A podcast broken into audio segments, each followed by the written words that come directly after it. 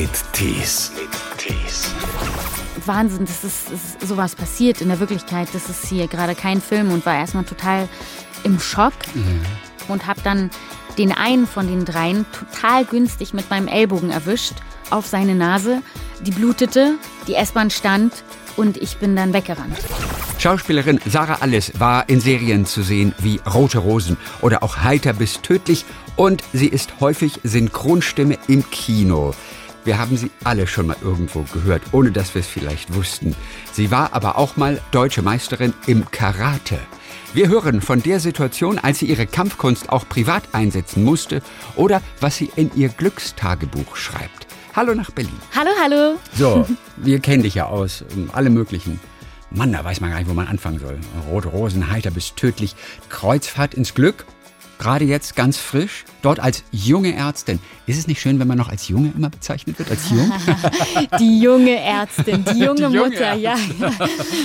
Wenn das Junge dann äh, wegfällt, dann weiß ich, jetzt bin ich ein bisschen älter geworden. Irgendwann ist vorbei damit. Es gibt ja auch so einige deiner Kollegen, die amüsieren sich darüber, wie lange sie immer noch als Schauspiel-Newcomer bezeichnet werden. Das geht manchmal zehn Jahre. Und nach zehn Jahren sind sie immer noch die Newcomer. Ja, aber es ist auch ein bisschen schön, oder? Also klar. wenn äh, oder das ist ja auch finde ich das Tolle an unserem Beruf, dass wir ja wirklich ähm, mit Spielen unser Geld verdienen und auch ähm, jung jung bleiben dürfen und uns da in Welten eindenken dürfen und eben manchmal auch zehn Jahre Newcomer bleiben dürfen. Drum. Viele werden jetzt auch schon aufhorchen und diese Stimme erkennen, ja, die, ja, die ja überall ist. Auch gerade im Kino, wenn man bei so ein paar Figuren durchgehen, also was hast du alles im Kino zum Beispiel synchronisiert an großen Sachen? Also äh, bei Marvel warst du auf jeden Fall.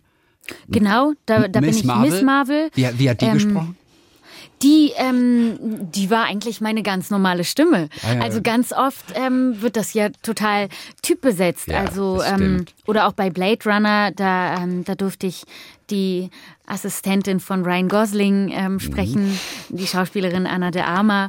Und im Moment, Once Upon a Time in Hollywood, Ja. durfte ich ähm, für den neuen Tarantino vors Mikro und zumindest visuell auch mal Brad Pitt küssen. Guck mal. Ah, auditiv meinte ich natürlich. Ja, ja, natürlich. Genau. Also ja. visuell, Ja, ja. visuell ist dann die, die nächste Stufe. Richtig.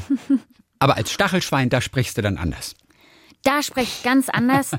Äh, hallo liebe Leute, hier ist das Stachelschwein Mathilda und ich wollte mal alle Kinder da draußen grüßen. Hallo! genau, die redet dann ungefähr so. Wunderbar. Und äh, da gibt's auch noch zum Beispiel, jetzt äh, kommt aber erst im Januar, Februar, ne? Auf Kika Bits und Bob, ganz neu. Genau, Bits Da, und da Bob. sprichst du eine lebendig gewordene Puppe, die den schönen Namen Fleur hat. Genau. Fleur äh, ist, äh, ist aus der Fantasie der beiden Kinder Bits und Bob entstanden. Und zwar spielen die, ähm, jede Folge ist ein neues Abenteuer. Und äh, da werden, so ähnlich wie bei Toy Story, alle Dinge aus deren Kinderzimmer echt. Und Fleur ist jede Folge dabei und ähm, hat auch immer sehr gute Ideen, manchmal auch so ein bisschen mit pädagogisch, pädagogisch sinnvolle Ideen, wie Probleme gelöst werden können. Also die ist, ähm, die ist die Pädagogikpuppe, aber ein ganz liebevoller Charakter. Wie spricht die? Die spricht so ähnlich wie Mathilda, bisschen Bisschen kratziger und ist so äh, unterwegs und hat immer schlaue Ideen und ähm, was die meisten gar nicht wissen, ähm, das war nicht Fleur, sondern Sarah, aber die hat auch den Titelsong von Bits und Bob gesungen, aber mit ihrer normalen Stimme. Wie geht denn der Titelsong, den du ja singst? Ui, ähm, jetzt, es wird immer schwieriger. Es wird immer anspruchsvoller. ähm, also, ich, ich stimme mal kurz an. Mi, mi, mi.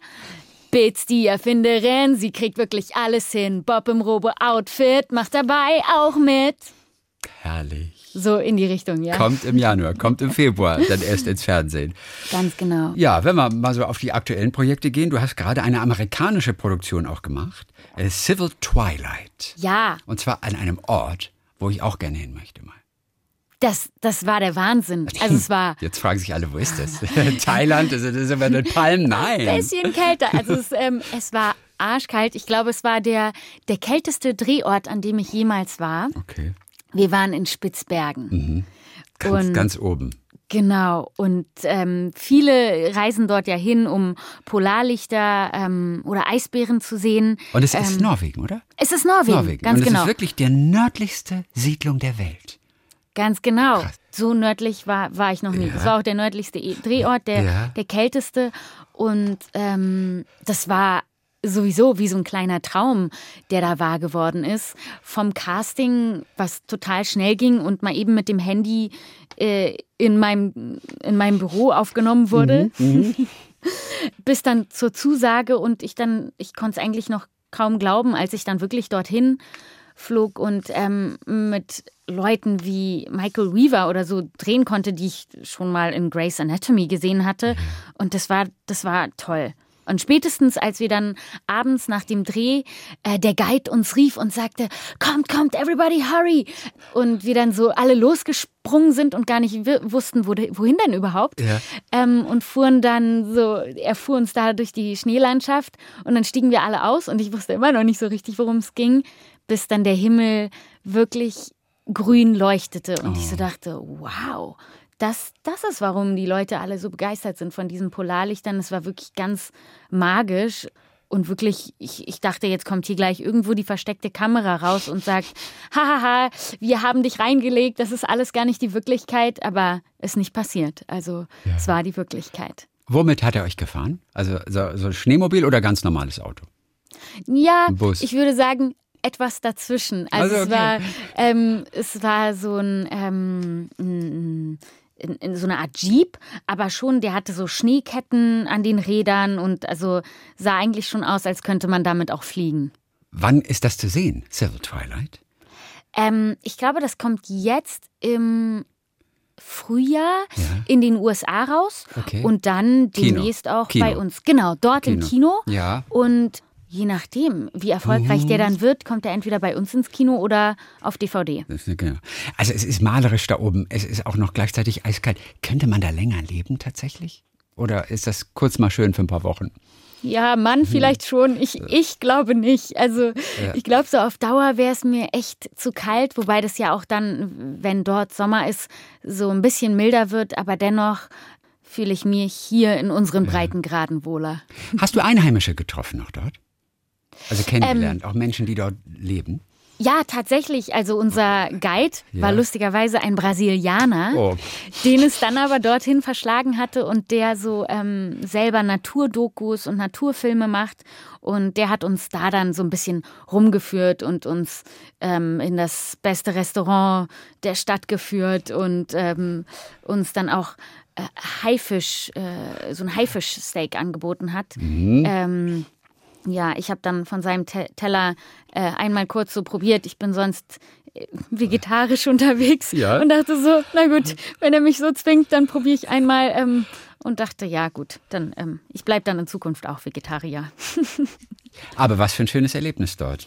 Voll. Das waren wieder tolle Erlebnisse, die du in dein Glückstagebuch eintragen konntest. Ja, das stimmt. Das stimmt. Ja, das, dir, dir hört man an, dass du viele Dinge hast, die du eintragen kannst jeden Abend, oder? Wie oft, wie oft schreibst du in dein Glückstagebuch? Also ähm, nicht, nicht jeden Abend, Ja. aber wirklich, wenn sich so Dinge, ja, wenn sich Dinge ereignen, wo ich so dachte, wie, wie zum Beispiel der Dreh in Spitzbergen oder ähm, ich mache ganz oft so Rucksack oder ganz oft, oft einmal im Jahr mache ich Rucksackreisen, ähm, eine Rucksackreise und ziehe dann los und meistens gibt es da so Erlebnisse wie äh, in Mexiko durch den Dschungel stapfen mit einem Guide und nur noch drei anderen. Und dieses Glückstagebuch, das ist total Wahnsinn, weil in dem Moment, wo ich da reinschreibe, Ja, ist es fast so, als würde ich dieses Erlebnis nochmal erleben. okay.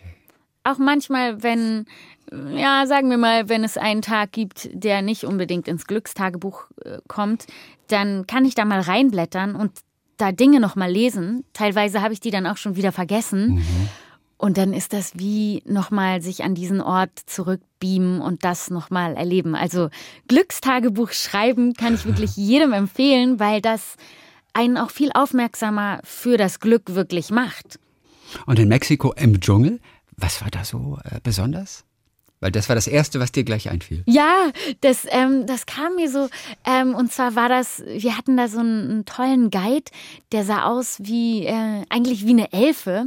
Der hatte so ganz, ganz lange schwarze Haare und sah so ein bisschen indianisch aus und war aber sehr, sehr klein und feingliedrig und ist da mit uns ähm, langgelaufen. Und ich dachte, einfach, also ich war sehr beeindruckt von dieser Natur. Mhm. Und dann hat er irgendwann gesagt, ja, aber nicht nur die Natur ist hier interessant, sondern schaut doch mal unter eure, also schaut doch mal auf den Boden. Mhm. Und dann hat er uns gesagt, wir laufen hier die ganze Zeit über Ruinen. Also hier äh, hat wirklich jemand gelebt und dann ging es quasi noch mal ein Stockwerk tiefer ähm, durch so eine Art Katakomben und ich dachte nur so Wahnsinn. Also ich habe mich gefühlt, als wäre ich in eine ganz andere Welt eingetaucht und als wäre ich hier äh, in so einem, ja, so wie Atlantis, nur eben nicht unter sagen, Wasser. Überwachsene Städte dort dann tatsächlich. Genau. Aus alten Zivilisationen. Genau. Ach, ja, krass. es war total, also es war sehr beeindruckend und ein ganz magischer Ort. Ich muss gerade denken, was ich über den deutschen Wald gelesen habe. Wenn man eine Handvoll deutschen Wald in die Hand nimmt, ja. dann hast du mehr Lebewesen in der Hand, als Menschen auf der Erde existieren. Also, What? Wenn es denn stimmt. Ach, weißt du, wo ich's hab? Ich hab's aus dem Kinotrailer von diesem Film, den es jetzt über den deutschen Wald gibt. Der kommt jetzt ins Kino. Ach, und in, in dem Trailer heißt es, eine Handvoll Erde beinhaltet mehr Lebewesen als Menschen auf der Welt. wow. Sowas. Aber ja. das ist wirklich, ich meine, du sagst das so, das ist so ein Fun Fact, aber das ja. ist das ist wirklich total beeindruckend. Oder? Also das wusste ich nicht. Nein. Und schon geht man wieder ganz anders durch den Wald. Absolut. Wenn es stimmt, kannst du es in dein Glückstagebuch schreiben. Mach ich. Ich, ähm, ich werde jetzt, naja, vielleicht so mal im neuen Jahr in den Grunewald spazieren ja. und dann sagen, ich habe mehr Lebewesen in der Hand gehabt, als es Menschen auf der Welt gibt. Und gleichzeitig noch den Schatz finden von diesen Brüdern, weißt du, die im Grunewald den Schatz versteckt haben. Kennst du die? Ah, ich habe davon gehört. Wie heißen die? Brüder Sachs oder so? Nee, die Brüder ja, Sachs, sind ähm, die das? Äh, ich vergesse das immer. Es gab neulich einen Kinofilm mit Marlene Lose. Äh, mhm. Da spielten die beiden eine Hauptrolle. Seitdem kenne ich die Geschichte. Und es gibt auch heute noch Menschen, die durch den Grunewald gehen und nach diesem Schatz suchen. Ich glaube, der Brüder Sachs, die haben den irgendwo vergraben. Ja, also ich sage danke für die Info. Ich sag dir dann Bescheid. Ja, ähm, teilen wir uns. Du ne? kriegst, äh, ja, ja, du kriegst ja. dann ähm, 30 Prozent. Oh, das war viel. Da, dafür, dass du mir die Info gegeben hast. Das ist aber viel. Wann hast du angefangen mit dem Glückstagebuch?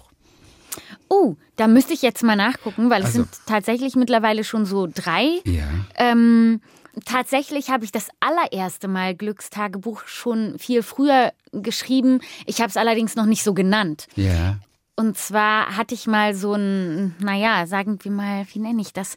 Ein Unfall. Ja, ein Unfall. Okay. Ganz genau. Ja. Es, war, es war ein Unfall und es war ein sehr schicksalshafter Tag für mich, ähm, an dem ich zum Drehort ging und noch an dem Tag wirklich auch gedacht habe, wow, äh, das ist doch der Wahnsinn, wie sich alles so fügt in meinem Leben. Und mhm. jetzt, ich hatte damals frisch die Schule hingeschmissen und es war meine zweite Serie nach, nach dem Schulhinschmiss mhm. und dachte so, ah super, das war auf jeden Fall die richtige Entscheidung und, äh, ähm, und, und habe mich sehr tollkühn und hochmütig auch an dem Tag so dem Leben gegenüber gefühlt und ähm, bin zum Dreh. Äh, das war so eine, so eine Pferdeserie und stieg auf mein Spielpferd und das Spielpferd hatte an dem Tag einfach gar keine Lust zum ja, Spielen ja. und ist dann durchgegangen. Ich sollte auf so eine Koppel, auf sowas abgegrenztes reiten und ist da völlig, also ist da drüber gesprungen und mit mir durchgegangen und ich bin dann runtergefallen und ja, habe mir schwer die Wirbelsäule verletzt mhm. und lag dann einfach einige Monate flach. Okay, also das war richtig, richtig ernsthaft. Das, das war, hätte auch ja. ganz anders ausgehen können. Das hätte auch also mit Querschnittslähmung ausgehen können. Ja. Absolut.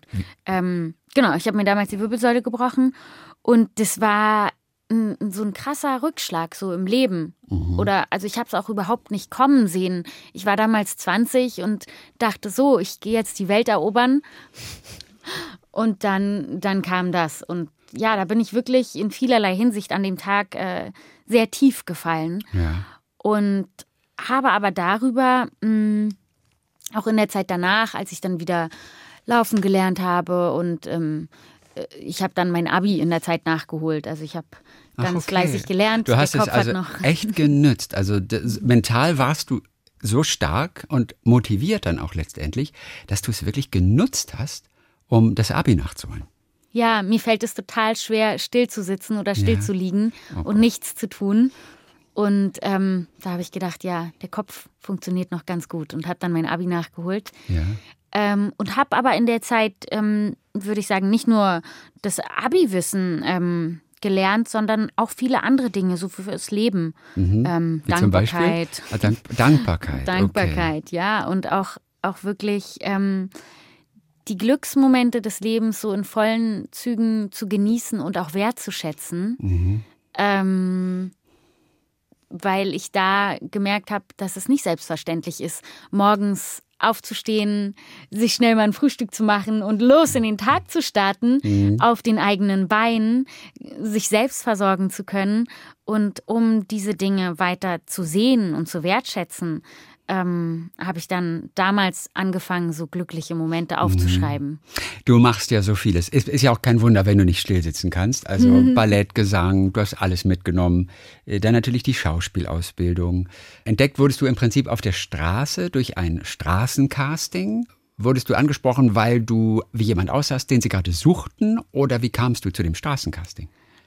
Also das Straßencasting, das war ein Aufruf im Radio. Also oh. Ich hatte, ich, ich saß in der Küche von einer Freundin und ich habe einen Aufruf gehört, dass sie eine, ähm, eine Schauspielerin suchen, eine junge Frau für eine Hauptrolle. Und ich, ja klar, äh, mit meinen, ich war damals zwölf, habe ich gedacht, ach, da, da gehe ich doch mal hin. Schön, junge Frau, äh, das bin ich. Genau, oder? Mit zwölf Jahren ist man doch eine junge Frau, habe ich gedacht. Ähm, ich, war, ich war ein bisschen zu jung für die Rolle, so viel kann ich verraten. Aber ähm, Straßencasting heißt, das war so ein öffentliches Casting, wo eben jeder hin konnte. Und so dachte sich die kleine zwölfjährige Sarah alles, ich kann da auch hin.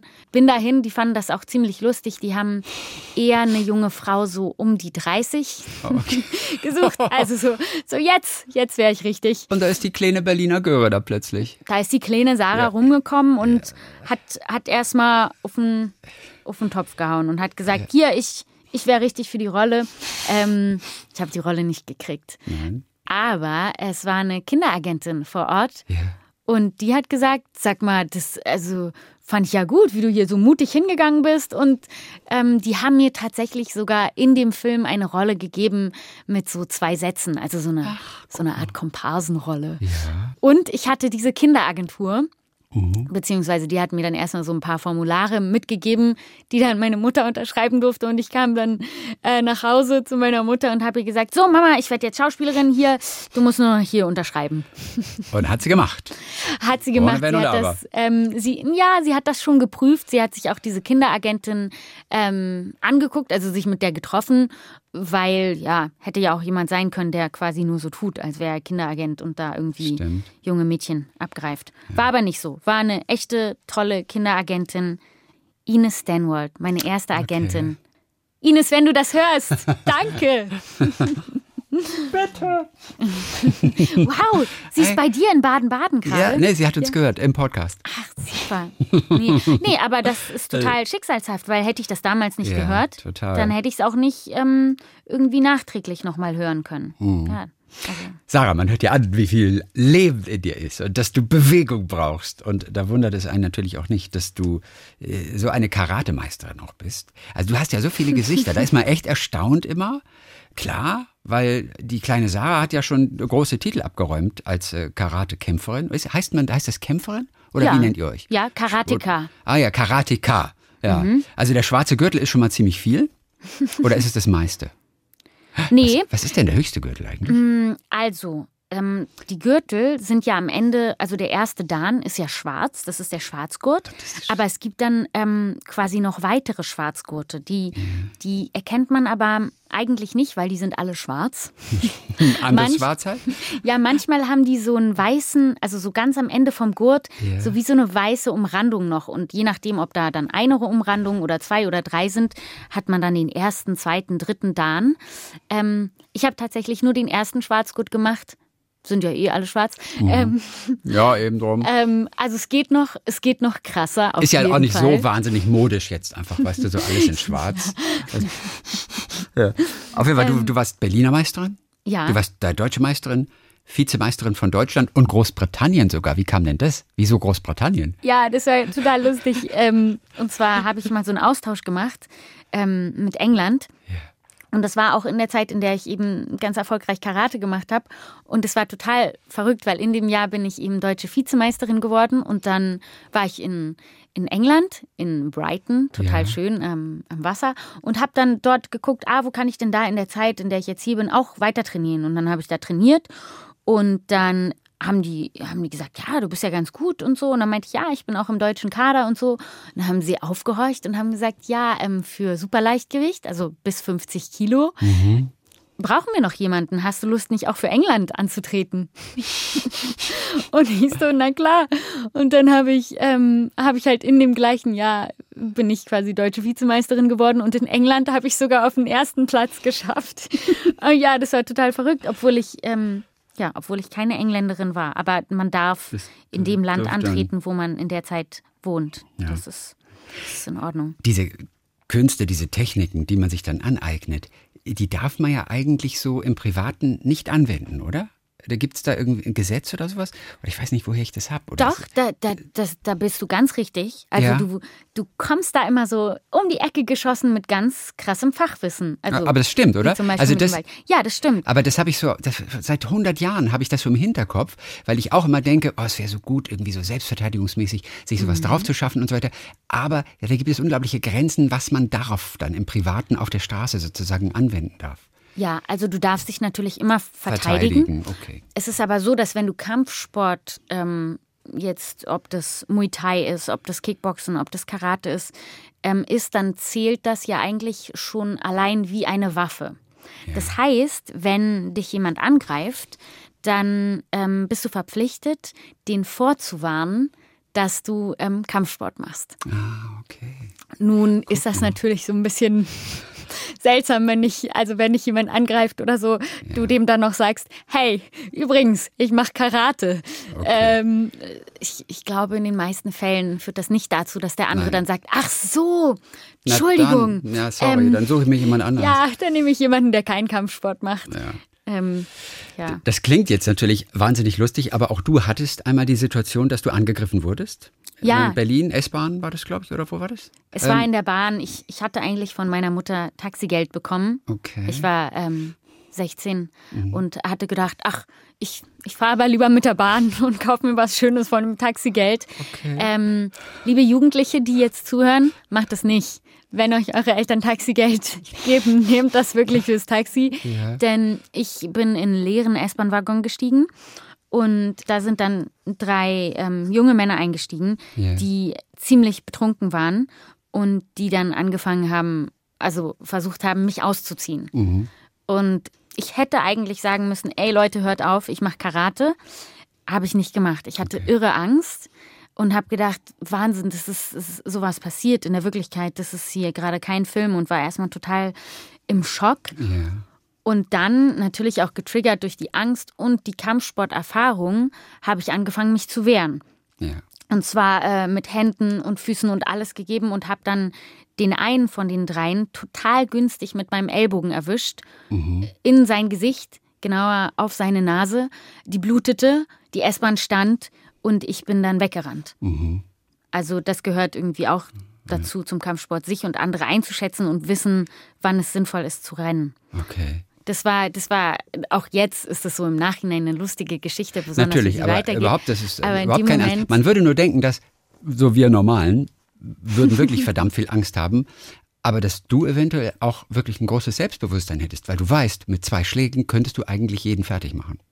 Ja, also natürlich spielt immer noch Körpergewicht ganz viel mit rein, ne? weil Kraft ist ja auch ähm, ähm, Masse mal Beschleunigung. Ähm, und ich hatte viel weniger Masse, besonders als drei andere Jungs.